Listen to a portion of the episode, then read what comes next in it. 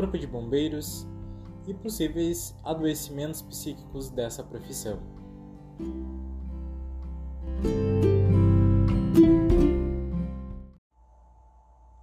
O objetivo é apresentar um pouco sobre essa comunidade, que se constitui do Corpo de Bombeiros de Gramado. Através de um processo de inserção nessa comunidade, podemos ver como ele se desenvolve, como são as suas relações e também qual é a essência do seu trabalho. Dentre estes e outros trabalhos, podemos destacar alguns sendo eles defesa civil, salvamento, combate a incêndio e prevenção de incêndios na cidade. Vamos lá, vamos descobrir como é essa comunidade e quais são as demandas dessa. Podemos dizer que essa comunidade está permeada de diversos sentimentos, sendo eles os de alegria e de satisfação após concluir uma tarefa de um modo realizador, mas também os de sofrimento, relacionados a algumas tarefas difíceis de salvamento, de combate a incêndio, de se deparar com fenômenos que são muitas vezes assustadores e difíceis para eles processarem. Além disso tudo, é possível ver também um sentimento de profunda pressão onde eles se sentem pressionados a sempre darem o melhor e como se deles dependessem todo o resto do processo de salvamento.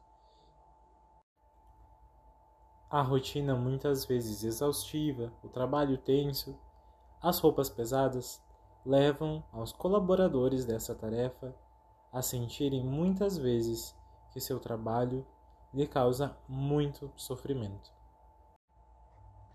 Evidenciamos isso falando com os 21 integrantes dessa comunidade, que são constituídos de pessoas que advêm de diversas outras cidades, constituir o Corpo de Bombeiros de Gramado.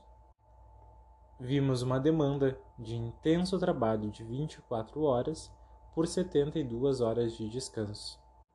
Horário diferenciado, porém, que também exige grande esforço daqueles que participam dessa comunidade.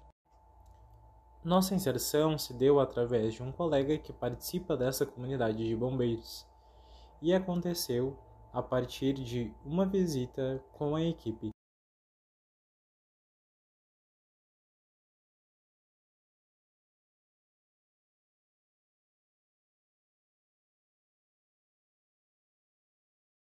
E relacionais. Como demanda, percebemos uma forte sensação de sofrimento relacionado à pressão que o trabalho traz a essa comunidade.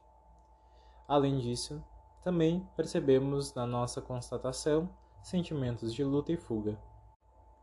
Além disso, percebemos também um tempo ocioso que fazia com que os colaboradores se sentissem sem nada a fazer naquele período de 24 horas, não podendo desviar a sua atenção para outras tarefas, pois a qualquer hora poderiam estar sendo chamados para resolver algum problema.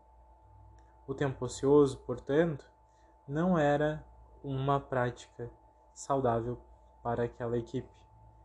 O tempo ocioso gerava sim um sofrimento e uma sensação de que sempre deveriam estar dispostos a realizar alguma coisa, assim que o dever o chamasse. Decidimos, a partir dessa inserção, também pensar nessa equipe e propor algumas práticas que pudessem auxiliá-la. Nossa intenção foi, portanto, a de auxiliar a equipe a lidar com suas próprias sensações de sofrimento e também com as sensações de sentimento de luta e fuga. Propomos técnicas e encontros onde cada equipe poderia gerir por si só e aprender técnicas para gerir esses sentimentos negativos. A ideia com isso é de que a própria equipe possa se fortalecer e possa fazer de um modo mais consciente o seu trabalho sem cobrar-se tanto pelo seu desempenho.